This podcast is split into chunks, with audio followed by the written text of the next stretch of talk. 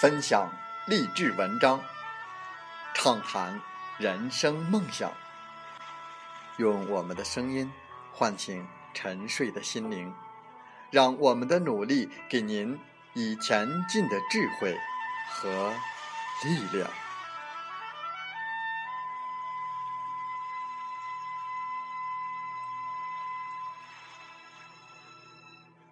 打开心门，朝向大海。让我们的梦想迎风展翅，扬帆远航。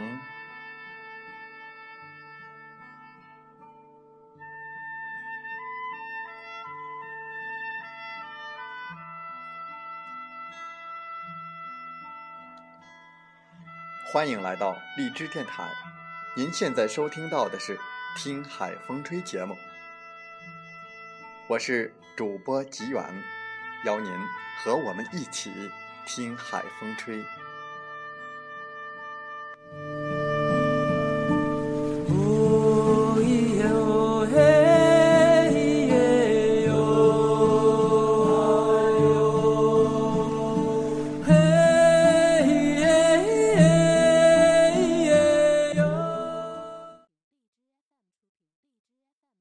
当互联网与金融深度融合，未来世界。是否还需要银行？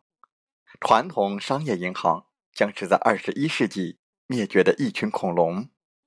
我们和大家分享英国作家西蒙·迪克森的著作《没有银行的世界》。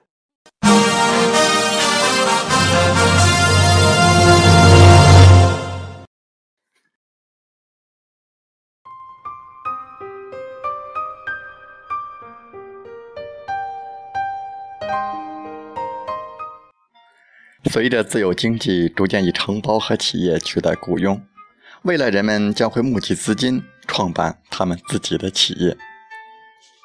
在众筹之后不久，又一个发明出现了。这一次是在借贷市场，P2P 借贷的兴起依托于前面所说的四大颠覆性技术，它为人们提供了银行和借贷公司之外的另一个贷款方式。P2P 借贷是一种通过线上平台直接匹配借款人和贷款人，无需传统金融机构和银行介入的贷款方式。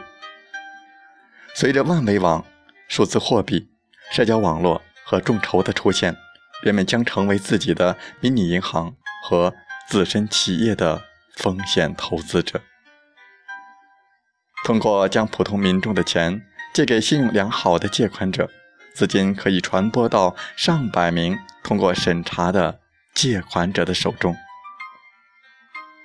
我们认为，未来的借贷将不必通过银行，但这是否只是另一种形式的债务陷阱呢？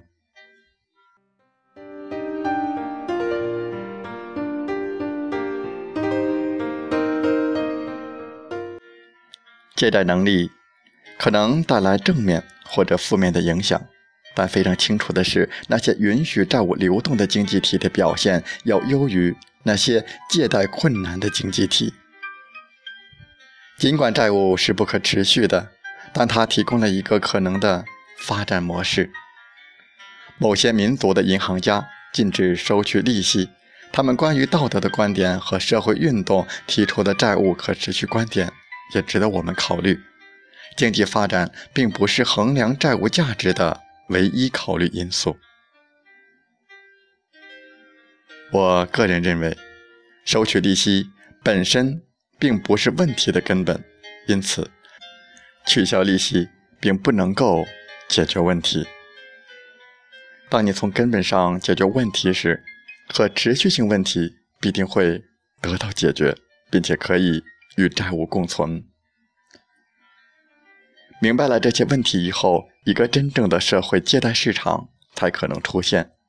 这些社会指的是那些可以带来正面社会效应的借款。这些贷款依托于真实的人群和社会关系。尽管几乎所有的经济体都建立在债务陷阱之上，我们从历史中就可以得知，借贷市场一些特定的瑕疵将导致未来的不可持续性及最终的灾难。好消息是，历史已经给予我们许多教训。如果没有债务的流动，由颠覆性技术带来的经济自由并不会实现。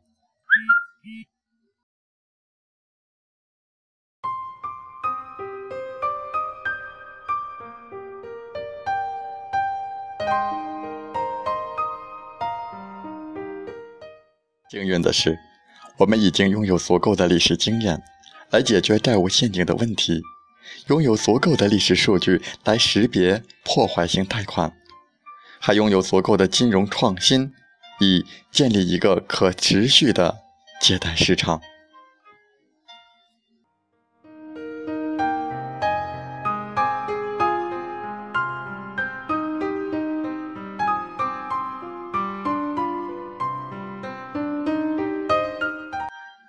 债务原则一：有好的债，也有坏的债。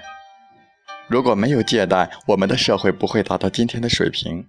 金融革命对社会的推动力已然超过了工业革命。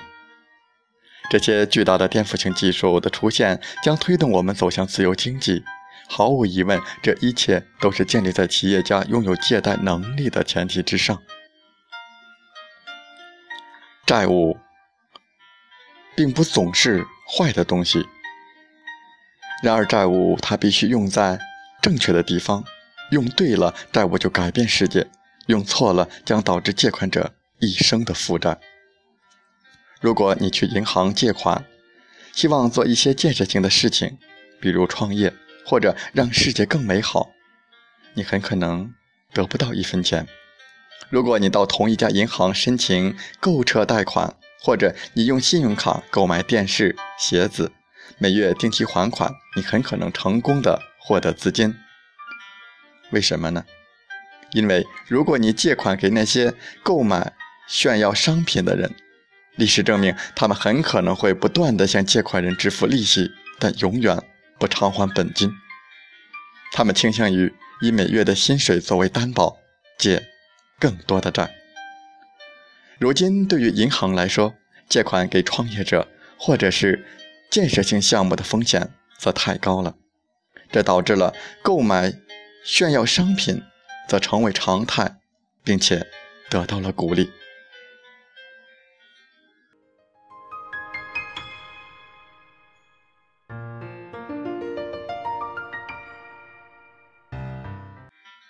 如果债务只是……华丽商品消费的驱动工具，正如它今天一样。那么，结果只是资金的重新分配，从贷款者手中转移到借款者和出售华丽商品的商人手中，而没有给贷款者创造任何价值。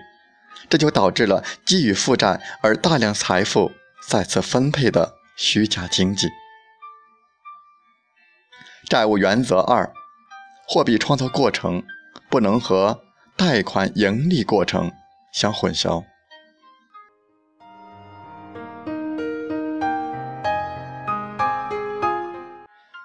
这是一八四四年英格兰银行条例的初衷。债务的发展历史告诉我们，当我们赋予银行通过借贷创造货币后，很可能会达到一个荒谬的情景：经济体中有比货币更多的债务。破产导致的金融危机让政府陷入更深的债务当中。如果你将以贷款来创造利润与货币创造相结合，让他们在同一屋檐下进行，我们将陷入疯狂的游戏当中，正如今天一样。这样的游戏有两个特征：第一是，为了让经济中有更多的货币，我们必须发行更多的债务；第二。当所有人的卡都刷爆了的时候，为了减少负债，市场中的钱要减少。如我们所知，政治家为这个问题抓破了脑袋。大多数政党选择通过鼓励债务进行大量货币创造来刺激经济。当人们无法偿还债务的时候，经济陷入衰退，可能采取两种政策：一是鼓励银行贷款，二是鼓励人们储蓄。如果让你来做决定，你会选择以债还债，还是陷入大衰退呢？继续发行债务似乎是一个更容易的选择吧。因此，以债还债，直到我们再也无法借到钱。然而，政府陷入越来越深的债务当中，政府面临着解决贫困、保护地球、令居者有其屋、投资教育及医疗等的压力当中。事实，这些问题并不能通过扩大政府负债来解决。他们陷入了债务的原因是，他们允许将贷款利润创造和货币创造在同一个屋檐下进行，从而将货币创造所得的数十亿的利润分配给银行。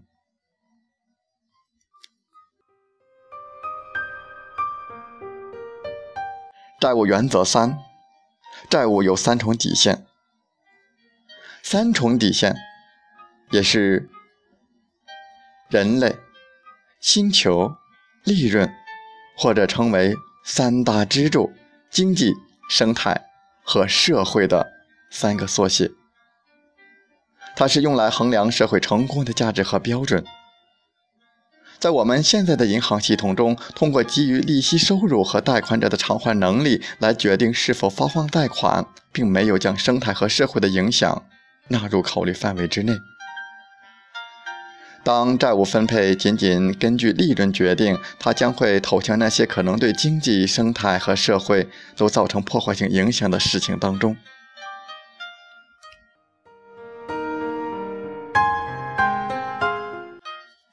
债务原则四：借款者与贷款者之间必须有关系。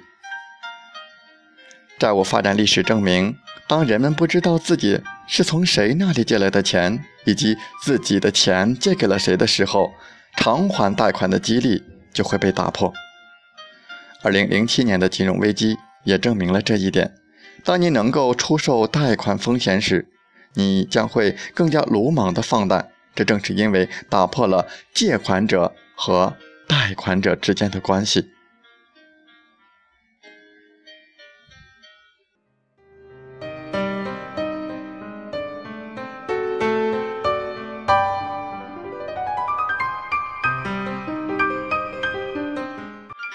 完美的债务。回顾一下生产性债务使用的理想系统，会将绝大多数的贷款投放到生产性经济当中去，而非投机或者是个人消费，且不会参与货币创造，仅仅借出并非有债务创造的资金，独立于银行和政府。基于三重底线分析，借款者和贷款者互相有责任联系。这就构成了可持续债务市场的框架。那么我们现在是怎样的呢？违反了所有的思想教训的银行是我们的主要贷款来源，这也是不可持续的原因。幸运的是，由于颠覆性技术之舞，我们有可能遵循债务市场的四大教训。P2P 贷款的兴起。其实，P2P 贷款的故事要从借贷的变迁史开始讲起。我们将借贷变迁史分为七个阶段：从长凳上贷款，从银行贷款，从无有处借贷，从资本市场融资，通过证券化贷款，通过高利贷融资，以及通过社会关系网络贷款。借贷的历史可以追溯到更久以前，追溯到中世纪和文艺复兴早期的意大利、佛罗伦萨和威尼斯。犹太放贷者在犹太聚集区进行商业贷款的发放，放贷者就坐在威尼斯城墙外的长凳上，商人们汇聚到犹太聚集区来借款或者是放贷。因为在基督教当中，收取利息是一种罪恶。犹太教并不反对收取利息。在旧约全书中有一行规定：借给外邦人可以获利，但借给你的弟兄不可以取利。这就意味着犹太人只能向基督教信徒发放贷款时收取利息，但不能向犹太人收取利息。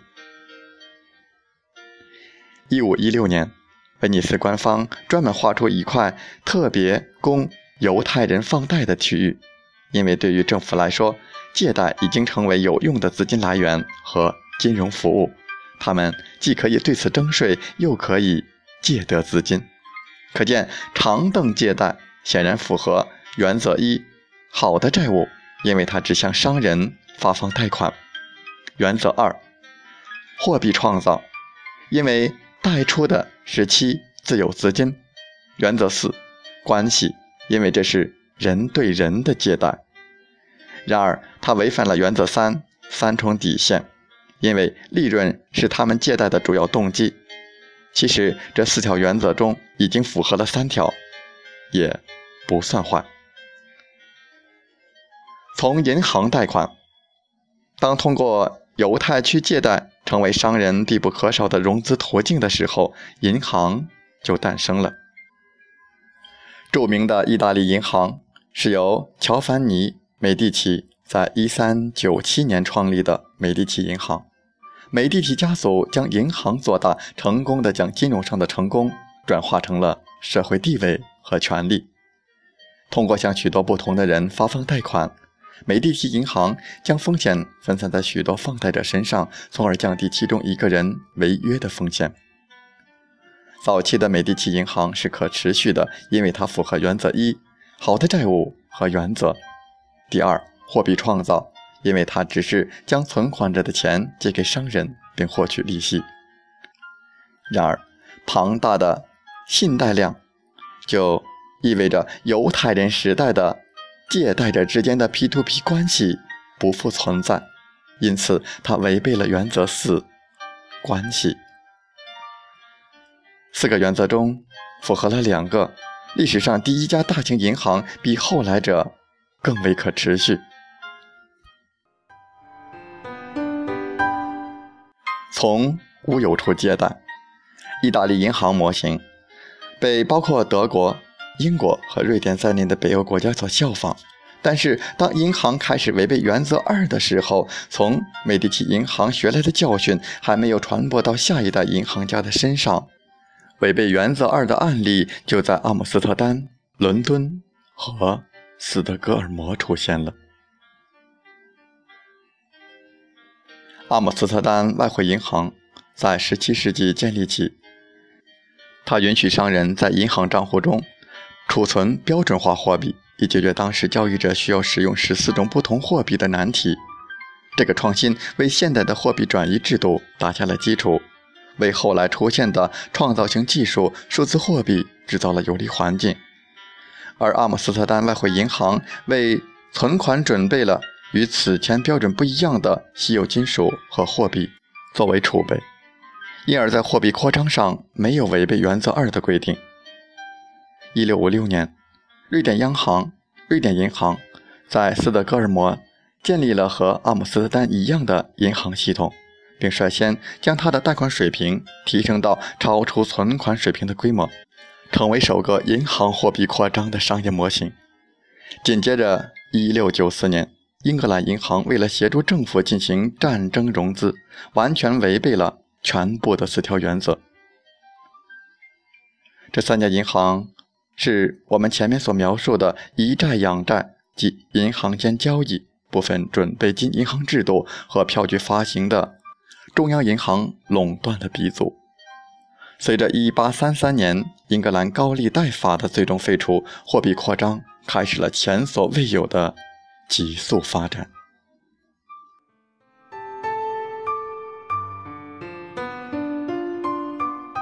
从资本市场上融资，在银行建立起信用体系之后，债务的出现成为借贷历史的第二次革命。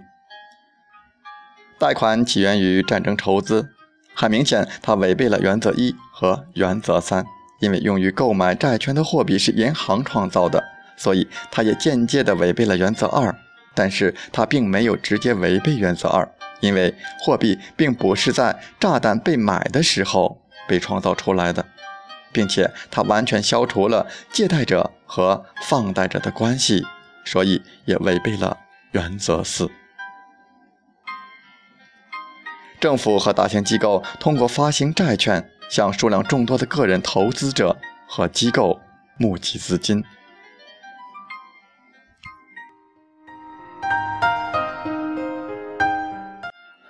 从那个时候起，通过债务募集战争资金的方式就被广泛的传播。政府发行足够多的新债券来偿还以前借的资金，并偿付利息。尽管这个协定看起来似乎有些泡沫化，这些养老基金、保险公司以及其他投资者的资金，在成为政府债券的投资人之前，已经作为一个债务存在了。换句话说，通过这种奇特的流程，政府创造了一个巨大的机构借款及刺激债券。这就是为什么国家债券在私人借贷的基础上，将这个国家和公民置于一个看似荒谬的位置。实际欠款远比债券上写明的数额大得多。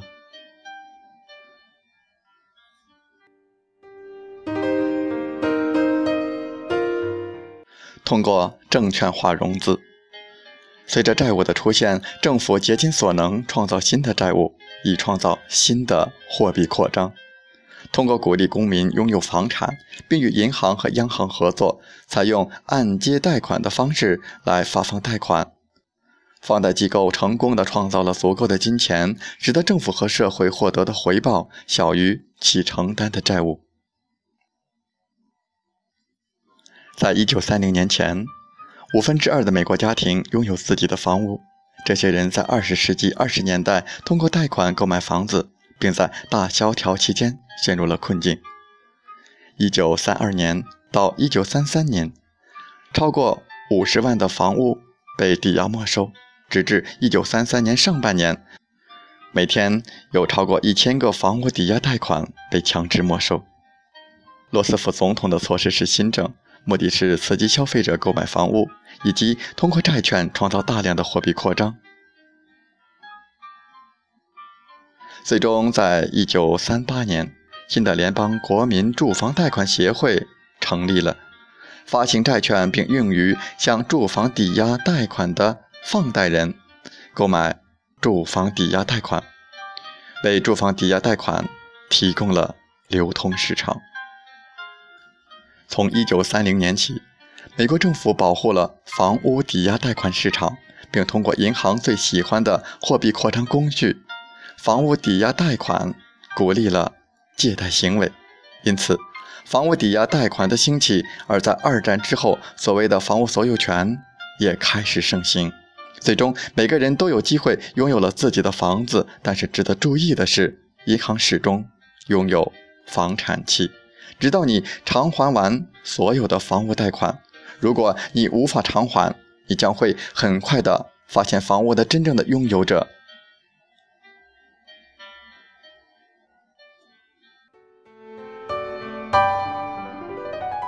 通过高利贷融资，如果银行不愿意借你钱，你又不能发行债券，那么你还是可以选择向高利贷者进行借钱。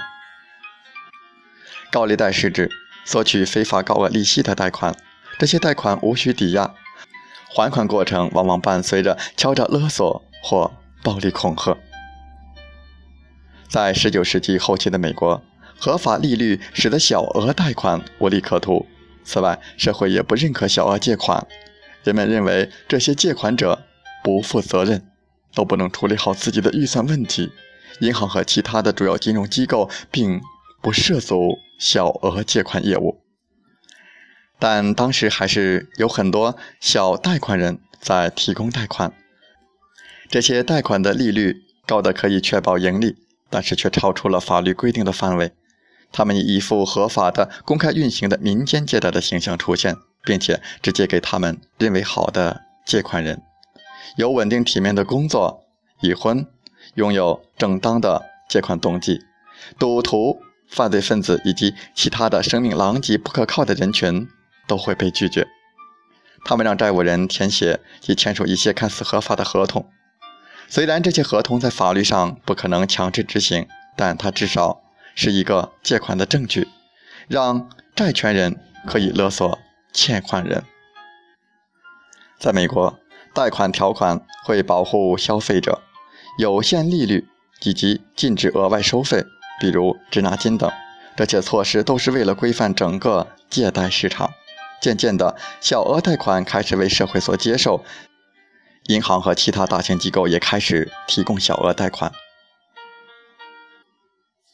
在二十世纪二十年代和三十年代，美国检察官们开始注意到一种非法贷款的新形式：使用暴力强制执行债务。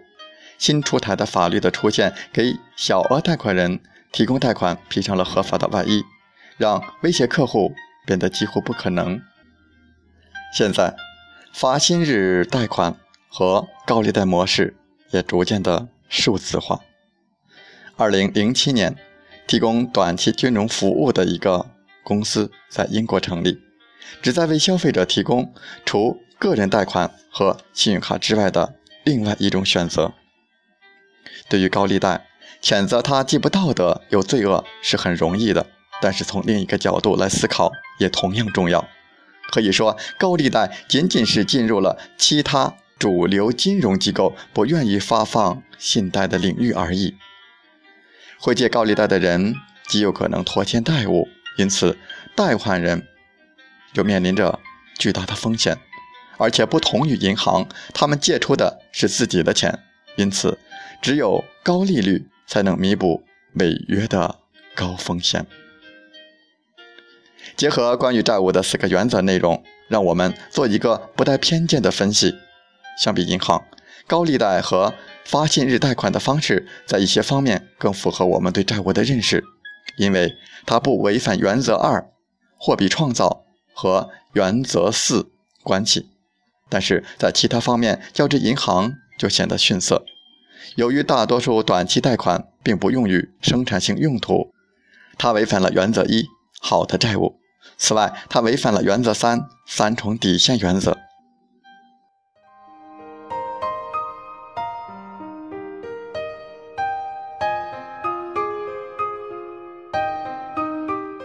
通过社交网络贷款，在缺乏能够满足四个原则的贷款方式的时候，社交网络的出现能否为我们提供一个满意的答案呢？我们。在下一期节目当中，和大家一同分享。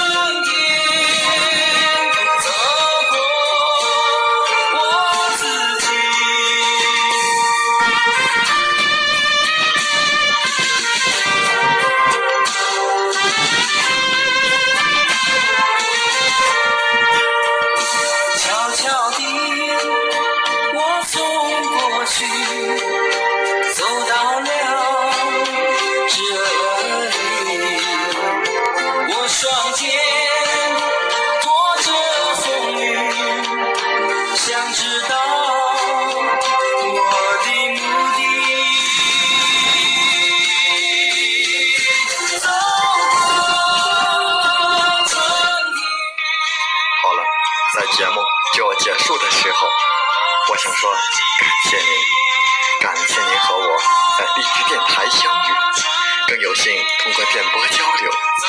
如果心灵被触动，有共鸣，请加微信七五二三四九六三零。